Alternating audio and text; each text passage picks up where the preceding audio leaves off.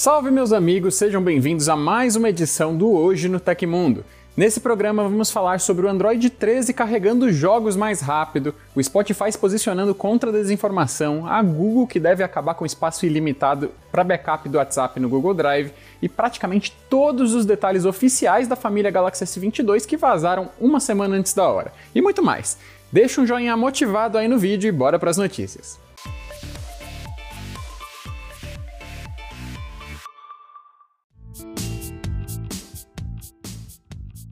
Dispositivos móveis com o próximo sistema operacional da Google, que provavelmente será chamado de Android 13, vão abrir e carregar jogos mais rapidamente.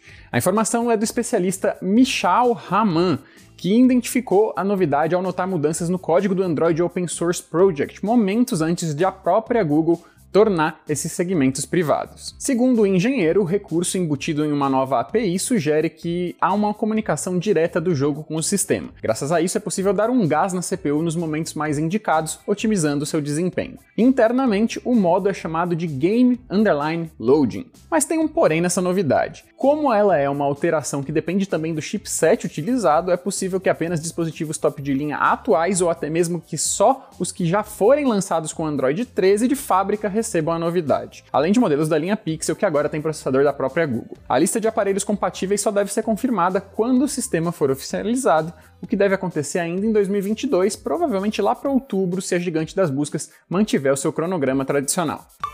Estamos praticamente em fevereiro já, e em fevereiro, tradicionalmente no Brasil, nós teríamos o quê?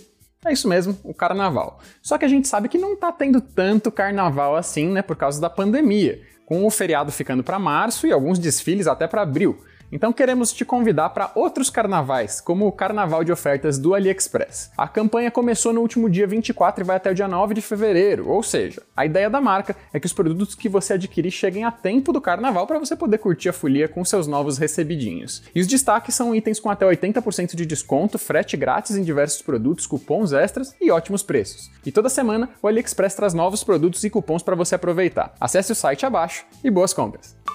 A Netflix anunciou estar fechando uma parceria com a agência canadense Rocket Ride Games, visando fortalecer o seu catálogo de jogos no aplicativo para celulares Android e iOS. O objetivo é levar mais games aos milhões de assinantes do serviço de streaming, o que a empresa do Canadá considera uma vantagem para desenvolvedoras do mundo inteiro. Em novembro do ano passado, a Netflix começou a se aventurar pelo mundo dos games ao oferecer alguns títulos em seu aplicativo para celulares. Na época, jogadores tiveram acesso a cinco jogos. Hoje, quem abre o app no smartphone já encontra 13 títulos compondo seu catálogo. Ao clicar em um dos jogos, o assinante da plataforma de streaming é redirecionado para a Play Store ou a App Store para fazer o download de uma versão Netflix do game sem ter que pagar a mais por isso.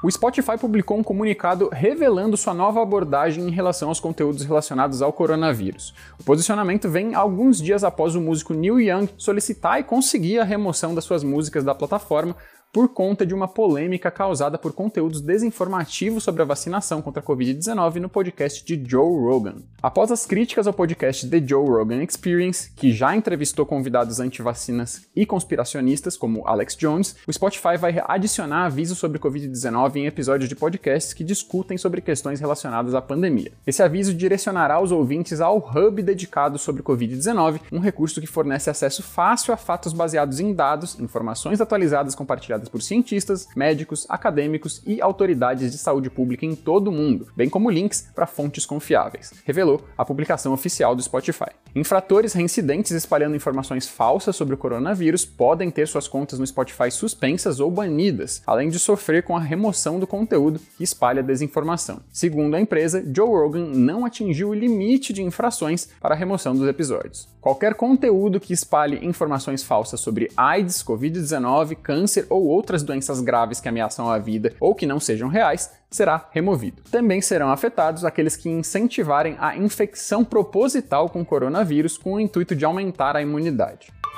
De acordo com informações reveladas pelo jornal O Estado de São Paulo, o WhatsApp fechou uma parceria com o Tribunal Superior Eleitoral para criar uma ferramenta para combater disparos em massa e fake news durante o período eleitoral.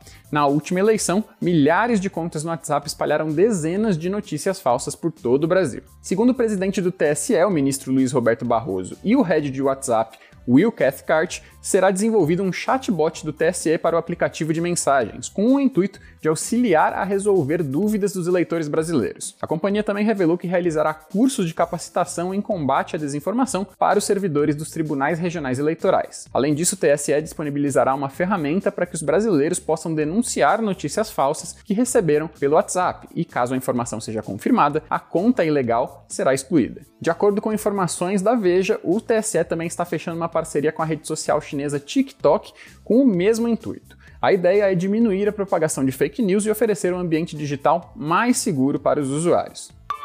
Os fãs do Tecmundo agora podem ter acesso a um canal exclusivo no Telegram para tirar dúvidas em vídeos diretos comigo e outros editores do canal e do site do Tecmundo. E essa é só mais uma das várias vantagens para quem é membro do TecMe, o nosso clube de benefícios. Tem cursos para quem quer entrar na área de tecnologia, conteúdos variados e aprofundados e mais um monte de coisa legal vindo por aí, hein? Tudo isso por só 99 centavos nos primeiros 7 dias e depois por 5,90 por mês. Barato demais, né? O link para assinar o TecMe tá aí na descrição do episódio.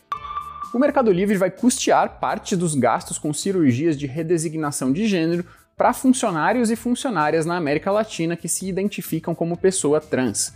De acordo com o Marketplace, o benefício inclui o pagamento de até 70% do valor do procedimento, limitado a 5 mil dólares, o que dá cerca de 27,1 mil reais em conversão direta. No Brasil, esse tipo de cirurgia é oferecido pelo Sistema Único de Saúde, mas as longas filas levam muitas pessoas a procurar a rede privada. No atendimento prestado pelas clínicas particulares, a operação tem um preço médio de 35 mil reais, mas o valor pode ser maior por conta do preço elevado dos equipamentos utilizados. O número reduzido de profissionais especializados no procedimento é outro fator que eleva os custos. O custeio da cirurgia de redesignação do gênero faz parte da estratégia de inclusão promovida pelo Mercado Livre. De acordo com a diretora de pessoas da empresa, Patrícia Monteiro de Araújo, a varejista tem ampliado a oferta de benefícios voltados a questões importantes e que promovam o bem-estar dos colaboradores. Isso inclui também o pagamento de seguro-fiança para os funcionários trans que residem em imóvel alugado, assessoria jurídica para alteração de nome e gênero nos documentos, suporte psicológico e a instalação de banheiros neutros nas unidades. Para solicitar ajuda financeira, para a cirurgia, a pessoa trans interessada precisa ter pelo menos um ano de trabalho prestado na empresa, independente da função ocupada.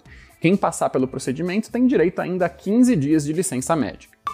A Google pode começar a limitar o armazenamento do backup do WhatsApp, acabando com o oferecimento ilimitado de espaço para que você guarde as suas conversas do mensageiro no serviço de armazenamento de nuvem da Google Drive. Segundo o site WA Beta Info, a Google vai mudar um antigo acordo da empresa com o WhatsApp. Nos últimos anos, o espaço ocupado pelos backups do mensageiro não contava para o plano mantido pelos usuários no Google Drive. Quando a nova medida entrar em vigor, o backup das mensagens, imagens, vídeos, áudios e documentos enviados e recebidos na sua conta no WhatsApp deve passar a contar com uma quantidade limitada de espaço no Drive. Só não ficou totalmente claro se esse espaço será separado do restante do armazenamento da sua conta no Google Drive ou se vai contar como parte do espaço geral oferecido, como aconteceu com o Google Fotos desde março do ano passado, que passou a contar com novas fotos e vídeos dentro do limite de 15 GB gratuitos no espaço oferecido. Os primeiros indícios da novidade apareceram há alguns meses, quando uma nova função no gerenciamento de arquivos apareceu, a possibilidade de excluir algumas mensagens ou mídias não tão importantes na hora de criar um arquivo de restauração. Agora o site encontrou novas provas na linha de código do mensageiro confirmando essa mudança. O vazamento também mostra uma notificação que avisa o usuário sobre os novos termos e um indicativo para quando a cota reservada para o WhatsApp no seu Google Drive estiver quase cheia. Resta agora a gente esperar um anúncio oficial com mais detalhes sobre a novidade. Faltando mais de uma semana para o evento do Unpacked, onde a Samsung deve revelar oficialmente a família Galaxy S22, vazou que aparenta ser boa parte dos slides que a Samsung deve usar para divulgar os novos Galaxy S22, Plus e Ultra para a imprensa. As imagens não parecem ser das versões finais dos arquivos e tem alguns trechos ainda censurados com quadrados azuis, mas já confirmam uma quantidade enorme de detalhes sobre os celulares e incluem também informações sobre a linha de tablets Galaxy Tab S8, S8 Plus e S8 Ultra. O material divulgado no Twitter pelo usuário do Hyun Kim não apenas confirma que teremos três modelos do smartphone, mas também que a versão Ultra vai incorporar a caneta S Pen embutida no corpo, como a afinada família Note. As imagens informam que o Galaxy S22 padrão possui tela de 6,1 polegadas dinâmica AMOLED, enquanto o S22 Plus traz uma tela de 6,6 polegadas, ambas com resolução Full HD+. Fora o tamanho, os dois celulares devem se diferenciar apenas na bateria, sendo 3.700 mAh para o modelo padrão e 4.500 para a versão maior. O restante do hardware de ambos deve incluir o processador Exynos 2200 ou Snapdragon 8 Gen 1, dependendo do mercado, acompanhados por 8 GB de RAM e opções com 128 ou 256 GB de armazenamento. As câmeras incluem uma frontal de 10 megapixels e três traseiras, sendo a principal de 50 megapixels com estabilização ótica, uma telefoto de 10 megapixels também com estabilização ótica e uma ultrawide de 12 megapixels. Os dois celulares menores devem trazer um visual semelhante ao já adotado na linha Galaxy S21. Também é citado que eles deverão trazer suporte para carregadores de 45 watts, embora o acessório não deva ser incluído na caixa dos aparelhos. Por sua vez, o S22 Ultra deverá contar de fato com um espaço dedicado à caneta inteligente S Pen, adotando também um visual mais parecido parecido com a linha Galaxy Note e sem o degrau para as câmeras traseiras. A tela dele será um painel AMOLED dinâmico de 6,8 polegadas, resolução Quad HD Plus e pico máximo de brilho de 1800 nits, que é um valor bem alto. A taxa de atualização no display deve ser de 120 Hz para os três modelos. Nas câmeras, o Ultra troca a frontal por uma de 40 megapixels, a principal traseira vem com 108 megapixels e ele mantém a ultra-wide de 12 megapixels e a telefoto de 10 megapixels com zoom ótico de 3 vezes, mas adiciona uma segunda telefoto de 10 megapixels com zoom ótico de 10 vezes, o que possibilita zoom digital de até 100 vezes. As opções de processadores no Ultra são as mesmas dos irmãos menores, mas as memórias sobem para 8 ou 12 GB de RAM e 128, 256 ou 512 de armazenamento interno. A bateria do Ultra seria de 5.000 mAh. Em páginas do material é possível ainda observar alguns possíveis novos detalhes do aparelho, entre eles há o alumínio mais forte utilizado na moldura e o vidro Gorilla Glass Victus. É citada a certificação IP68 que deverá acompanhar toda a linha, junto à conectividade 5G e Wi-Fi 6E. Em termos de software, é citada a One UI 4 com Android 12 para os celulares. Coisa pra caramba, né? Quem quiser mais detalhes sobre os vazamentos, incluindo sobre os tablets, pode conferir nos links na matérias completas aí na descrição do episódio. Aconteceu na história da tecnologia, no dia 31 de janeiro de 1958, os Estados Unidos lançavam seu primeiro satélite rumo ao espaço, o Explorer 1. Dados coletados por esse satélite confirmaram a existência do cinturão de Van Allen, uma região de grande atividade magnética ao redor da Terra. E vamos para nossa sessão respondendo comentários no episódio anterior, no Hoje no Tecmundo agora, hein? Comentando ali sobre aquela notícia de que a Anatel finalmente aprovou o funcionamento da internet da Starlink do Elon Musk aqui no Brasil, o Echampla comentou: "Tomara que traga pacotes a preços acessíveis". Essa também é a nossa torcida, com certeza, embora isso seja pouco provável, pelo menos ali nos primeiros anos do serviço, né? Mas seja como for, só a possibilidade de um serviço como esse levar a conexão de internet para um lugar remoto com mais facilidade já deve trazer benefícios para muita gente pelo Brasil afora, né não?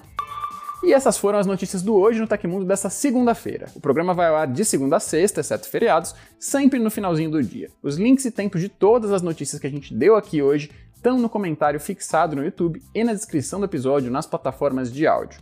Quem quiser assinar o programa como um podcast vai encontrar os links na descrição do vídeo. Aqui quem fala é o Leonardo Rocha. Você também pode me encontrar no Twitter e no Instagram pela leobrj. Agora eu vou ficando nessa. Continuem seguros por aí, tomem suas vacinas se vocês não tomaram ainda. Um abraço e eu vejo você na próxima.